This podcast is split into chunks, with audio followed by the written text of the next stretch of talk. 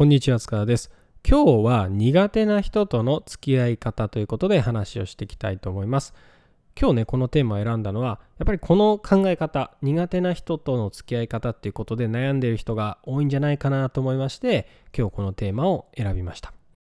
僕自身ですね、まあ企業に勤めていたこともありまして、過去に苦手だなって思う人たくさんいましたし、嫌だな、この人とは関わりたくないなっていうこともたくさんありました。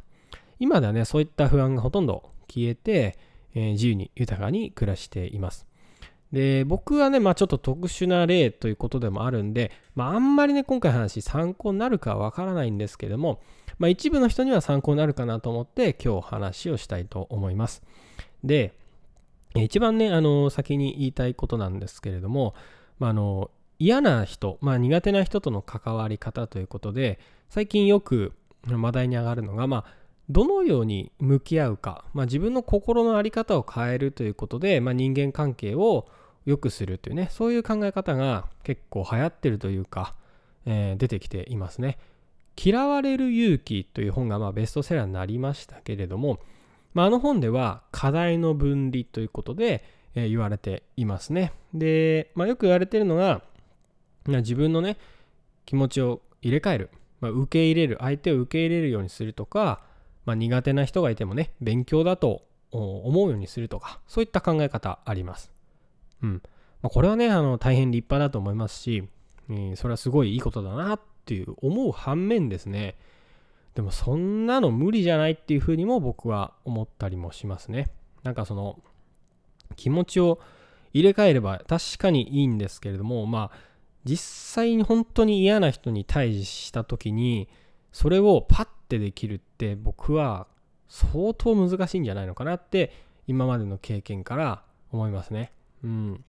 で、まあなぜその嫌な人と関わった時に気持ちを切り替えるのが難しいかっていうのは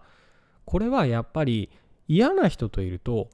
嫌な人と同じフィールドを共有することになるからですよね。そうするとその嫌な人の話っていうのがどんどんどんどん自分の身に降りかかってくると。そうすると自分の価値観自体もどんどんどんどんその人に関われば関わるほど歪められていくことになりますよね。その言葉を浴びてること自体が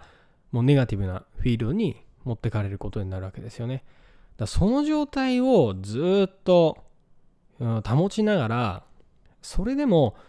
自分の考えを強く持って受け入れていくこれは相当難しいんじゃないのかなって思いますね。僕も昔勤めていた時に、うーん、まあ上司とか、まあ、えー、そこにいた先輩みたいな人にね、怒られるみたいなことがあったりとかして、まあ理不尽に怒られるみたいなことがあったことがあるんですけども、その時って、やっぱりどう考えても理不尽なことであれば、受け入れることは難しいわけですよね。うん。なので、確かにまあ、本とかね、まあいろんな偉い人が言ってることで、うん、まあ、勉強だと思いなさいとか、嫌な人と関わるのも勉強のうちですよってね、そういうそういう考え方、確かにあると思いますけれども、まあ、綺麗事だけでね、なかなか人間関係ってうまくいかないんじゃないのかなっていうふうにね、僕は思ってますね。うん。で、僕なりの結論というか、最近も特に思うんですけれども、もうね、人間関係をやっぱり良くするんであれば、もう根本的に関わる時間を嫌な人と関わる時間を減らすってことをしないとなかなか難しいんじゃないのかなって思いますね。うん。自分が嫌だなって思う人とか苦手だなって思う人ですね。もちろんね自分の考え方を変えることによって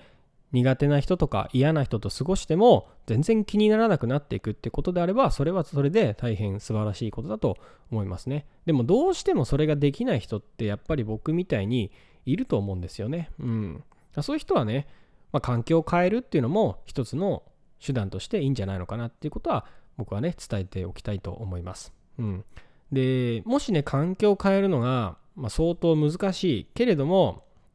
まあ、そこにいなければいけないという場合ですよね。まあ、そういう場合はどうしたらいいかっていうと、